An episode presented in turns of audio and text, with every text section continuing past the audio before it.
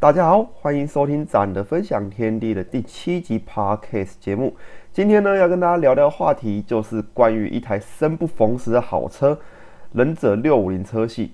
那么说到忍者六五零这个车系呢，它的最早起源其实是在二零零六年的 ER 六。在 ER 六这个车系啊，它在二零零六年到二零零八年，它是一个阶段性的第一代。接着在二零零九到二零一一年呢。它开始进入到了一个双灯的二代形式，然后接着在二零一二年之后，它又有在做一个小改款的形式，直到二零一六年之后开始称为忍者六五零跟力六五零这两个车系。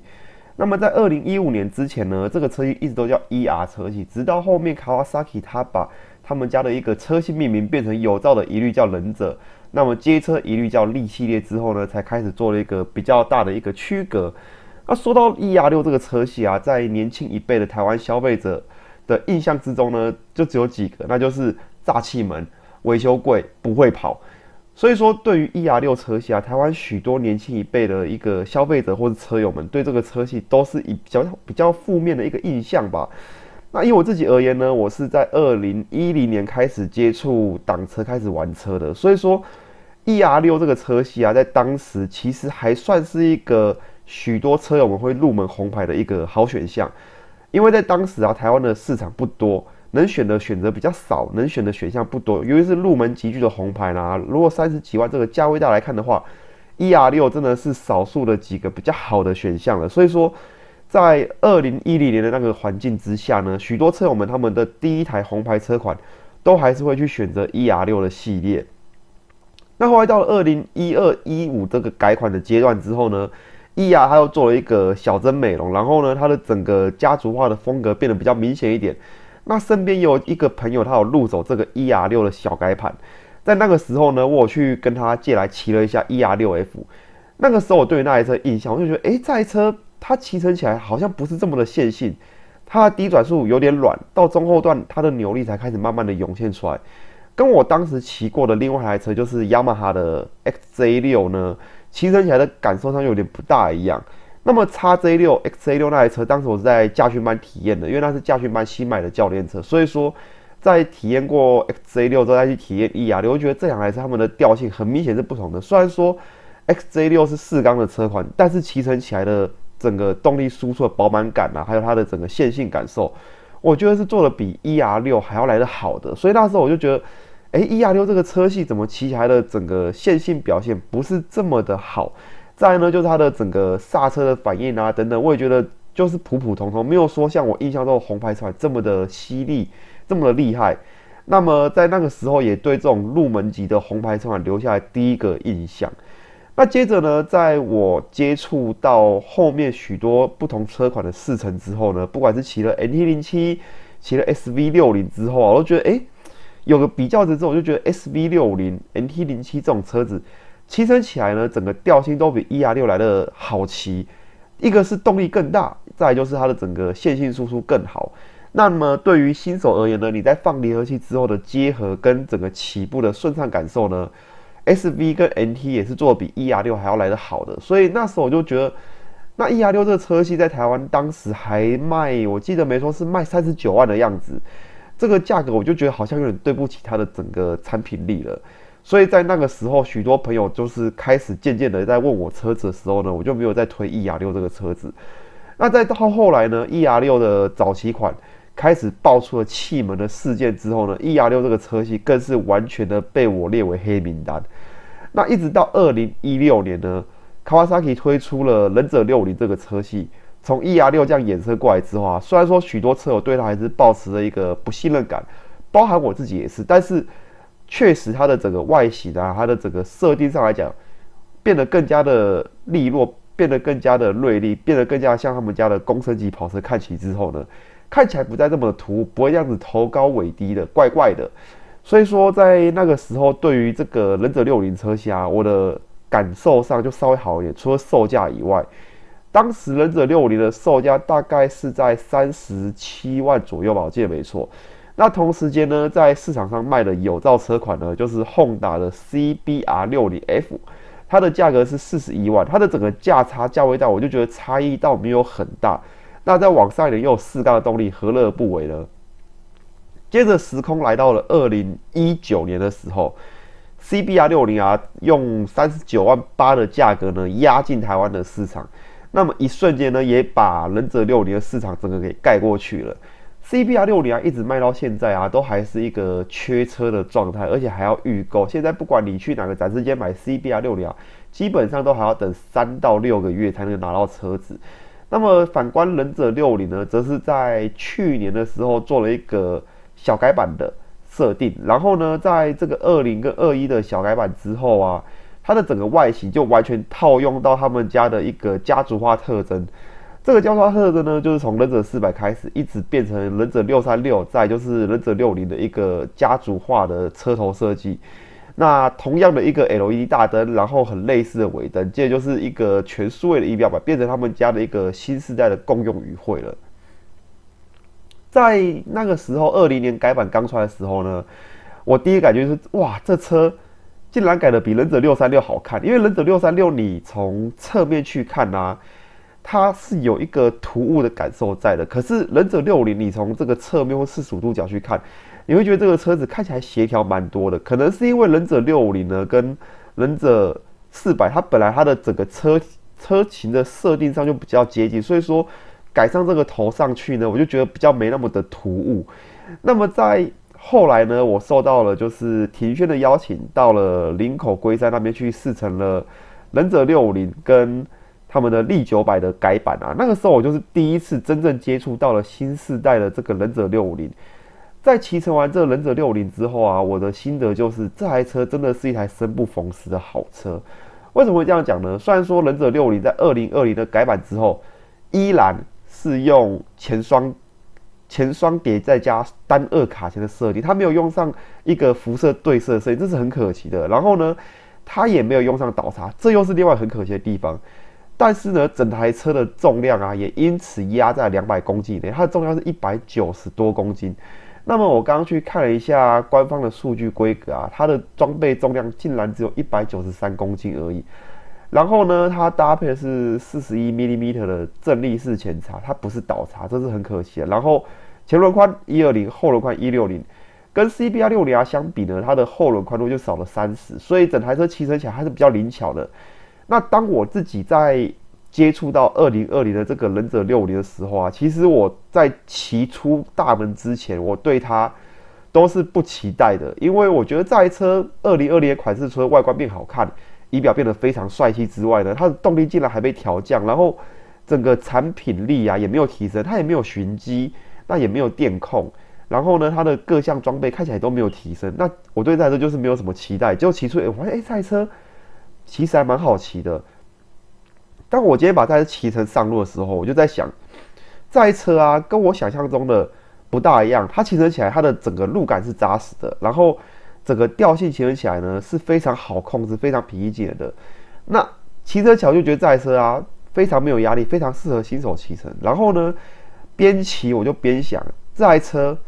它到底适合怎样的消费者？它的消费族群在哪边？我骑了一下，骑了两下，然后我骑了大概半个小时的时候呢，准备跟林七哥换车的时候，我就决定说这台车。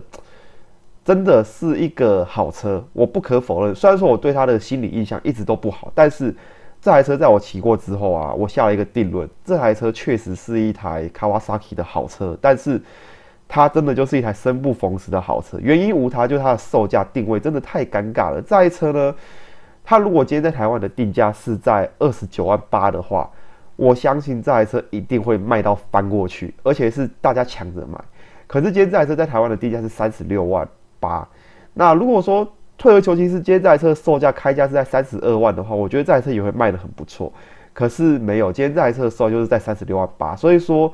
以这样的定位来讲呢，上面有 CBR 六零啊这样压着打，当然不可能卖的比它好。那再来就是看到力六零它的街车兄弟，它街车兄弟是卖三十四万，那在三十四万这个价格呢，身旁又有 NT 零七跟 SV 六五零。还有就是 CB 六零 R 的这些强敌环视，更不可能卖出什么好成绩。因为以配备面来看呢，Kawasaki 的这台车，它在配备面来讲，它没有任何突出的地方。那以整个后勤维修的口碑来讲呢，在之前的气门事件跟保固事件之后呢，再加上 K 加他们的零件价格一直都是比较高的，所以说在后勤上面也没有特别的优势，维修便利上面也没有特别的优势之下呢，Kawasaki 这个忍者六零在台湾吃来就是不大好推，不大好卖。那当然。各地经销商啊，他们都有各个方法。像是柏林，他们那个时候在展售会的时候，我去问他们的方案。买忍者六零呢，还可以让你有，我记得没好像是七万块的一个配件选购金吧，还五万块配件选购金。就是你买这台车，它还可以让你去选购一定额度的 c o m i n e 的一个人生部品。买车呢，就是直接送你整套人生布品。那这样一来一往，这样划算。不划算，超级划算的！你买一台忍者六五零，还送你一个连身皮，再加手套，再加车靴，那这样一来一往，其实你省了非常多的钱。换算下来，这台忍忍者六五零就是非常的划算。所以我记得没错的话，柏林他们的忍者六五零好像就卖的还不错。那以我自己的骑乘感受来讲呢，在忍者六五零在台湾，我觉得呢，它是非常非常适合一个新手刚出驾训班的新手来买的。可是。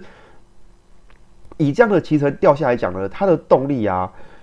确实你说以红牌来讲，它动力不算是特别的突出，但是它的动力确实又比黄牌来的好一些，所以说它就定在一个很尴尬的局面了。因为在台湾这样一个急剧的消费带市场呢，选择真的太多太多了。那我常常就是说啊，忍者六五零骑乘起来的感觉就好像大一点忍者四百，但是如果今天我为了要骑这种比较放大版的人四百，我要多花这么多的代价。忍者四百在台湾的售价是二十七万左右吧，我要花将近十万代价去买一台升级感受度不大的车子干什么呢？再来就是我一年的税金呢，还是缴跟公升级跑车一样的税金，那我干嘛不再上一点？反正我都已经是从忍者四百跳阶，那我干嘛不直接上忍者六三六，或是说我直接上十 R，或是力九百？那为什么我要去上一个忍者六五零呢？因为这样子升级感受其实是有限的。再就是，如果我要这样子的升级感受，那我直接去买 CBR 五百 R 不就好了吗？因为说实在，忍者六五零它跟 CBR 五百 R 的骑乘调性啊是还蛮相近的。但是呢，CBR 五百 R 它有税金的优势，也有价格上的优势。再来就是以配备面而言呢，CBR 五百 R 我觉得跟忍者六零相比，它的配备上面差距落差也不会太大。甚至 CBR 五百啊，还有前面可调的前叉，这个东西啊，我觉得就是比忍者六零又再好一点了。所以说，在整个比较下来呢，其实忍者六零的定位就介处在一个非常尴尬的情况。它的上面有 CBR 六零啊压着打，它的下面呢有 CBR 五百跟自己家的忍士在压着它打。所以说，在这样子一个氛围之下呢，许多忍者四百的。骑乘者、车主，他们想要在升级卡瓦萨奇的车子的时候，第一首选都不会是忍者六零，第一首选都是忍者六三六，甚至是忍者十啊，或是直接跳去力九百，或是力九百 RS 这种车款，他们就不会去考虑要去升级忍者六零，因为这样的升级幅度其实是不大的。那所以我才说，忍者六零它其实是适合一个新手手抽最入门的一个车款，就是你今天从驾训班毕业，然后。你没有骑乘经验，但是你又想骑乘黄红牌的车款的话，那你就可以去看忍者六五零。可是，就像我前面讲到的，你如果去看这种车子，你会觉得说，差不多调性，我去买 CBR 五百 R 就好啦，我还可以省个五六万，然后呢，又有黄牌的税金优势，或者说我直接去买忍者四百就好啦，它一样动力也够，然后呢更轻巧更好骑。如果我要好骑，我要动力轻。动力骑乘起来饱满，然后操控起来蛮轻巧的话，那我去买忍者四百就好啊。忍者六五零，它虽然说稳重感更好，扎实感更好可是它的动力的进步幅度又是有限的，它又不像 CBR 六零啊这么饱满，它又不像忍者六三六这么的呃运动化，这么的利落，到弯弯道像切豆腐一样。那我干嘛去买忍者六五零？所以就造成说忍者六五零跟力六零在台湾的一个市场定位非常非常尴尬。Kawasaki 呢？我觉得他们应该是要把忍者六零跟力六零的这个售价往下修个两万块，我觉得就会变得非常不错。因为这样子的话呢，忍者六零将会落在三十四万的这个价格带里面。三十四万的价格带呢，就等于说你用买红牌街车的价格可以买到一台有照的红牌车款，这是非常非常有吸引力的。因为你如果在看 NT 零七，再看 SV 六零，但是你想到你跑高价的时候又没有挡风镜在遮风的话，那你就会想，哎，一样三十四万售价，我可以买到一台忍者六五零，那这样子何乐而不为？这样你就会想去有比较大的欲望，想去购买这台车子。然后呢，同时间你的力六零降价到三十二万的话，对于市场的操作来讲也会比较好，因为当天你的对手呢都是卖三十四万、三十六万或是三十七万的话，你是卖三十二万的，你就有一个价格的优势出来。再搭配上经销商的一些销售策略，像是送布品啊、送装备等等的话，我相信忍者六零在台湾的销量应该就会慢慢的好起来。而且说实在，这一代的忍者六零虽然说它的动力被调降，但是它整个动力的输出曲线啊，我觉得是调的还不错的，骑起来真的是蛮好骑的。以我自己目前的状况，跟我自己身边朋友的状况啊。要买红牌的车，入门车当起手牌的话，我都跟他讲说，那你就直接去看六五零。那如果六五零不喜欢的话，你考虑黄牌的。因为以目前我自己身边的朋友，像零七哥，他就直接去买二手零七。二手零七，他就是用一个比黄牌四百还要便宜的价格去入手在零七。然后呢，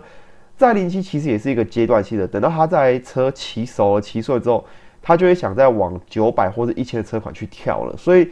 以这样的一个台湾市场生态来讲啊，基本上你去买这个级距的车子，不管是四百、五百、六零双缸的车子，你都会有一个后续想升级的冲动。很少身边的朋友或是呃网络上的车友都是买这种四百、六百双缸这种之后都不会升级，就是一直去骑这种双缸车款。我记得没错，印象中真的是蛮少的，除非你真的就是很爱这种双缸的特性，或者说。你真的就是很喜欢这样的骑乘感受，那你就会一直在这个集距里面游移、游移、游移这样子。可是以我自己身边跟网络上看到多数车友而言呢，他们这个四百双缸或是六百双缸都是一个跳板车，他们可能骑个三年五年就会想在往上跳一节，跳到四缸的，或是跳到 V 双的，或是跳到三缸的更大排气量七百、九百、一千的车款去。所以这个六五零呢，对他们来讲就是只是一个学步。暂时的代步车款，或者说一个跳板车款，他们对这种车子的一个要求面上来讲呢，很多都会偏向去找经济实惠，或者去找二手车款来做一个入门入手。所以说，你的定价如果在呃新车的定价呢，就是比其他还要高的话，再加上你的后勤上面没有任何优势的话，这台车在台湾就是注定不会卖。因为你想哦，如果是一样一台车，假设 CBR 六零啊跟忍者六零好了。一样往右边倒车，CBR 六零 R 的一片壳，一片整流罩侧面的壳呢，大概是三千多块钱。那忍者六零一片呢，就将近一万多块钱。所以说，整个维修价格就会差很多啊。那很多就说，那这样子我不如去买四缸车来练习就好了，反正倒车的还有台本车体险可以帮我把车修好来。那就变成说，对于这样的一个急剧的消费者来讲，忍者六零它的定位就真的变得非常的尴尬。那因此呢，我才会说，忍者六零对我来讲，它就是一台生不逢时的好车。这台车它没有什么大问题，而且它整个骑乘的体验、骑乘感受对我来讲都是相当的不错。然后呢，这台车我骑乘起来呢，我也是非常非常的喜欢。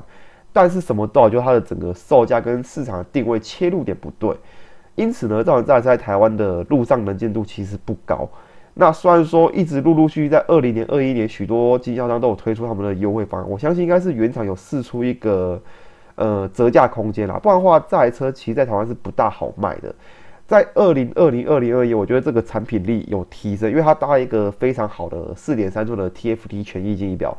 在这样的一个产品力提升的情况之下呢，我觉得 K 家应该要好好把握这个机会，再把。产品的价格再往往下修一点，然后呢，再做多一点的体验活动，让更多的消费者认识到这台车的好跟这台车棒的地方。不然的话，这台车啊，可能还是会继续这样，在尴尬的情况之下被埋没在许多许多的竞争对手之中。以我自己二零二零来讲呢，忍者六零真的是让我骑过之后蛮惊艳的一个车款。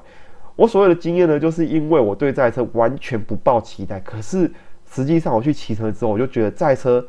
真的没这么不好，它确实是一台好车，确实值得大家去骑骑看的一台好车。但是它也很可惜，就是一台生不逢时的好车。它所面临的市场环境呢，跟它的一个竞争对手产品力都不弱，而且他们的一个改版周期啊，其实都相当的接近。所以说，消费者选项多了，然后你的产品又没有特别突出的情况之下。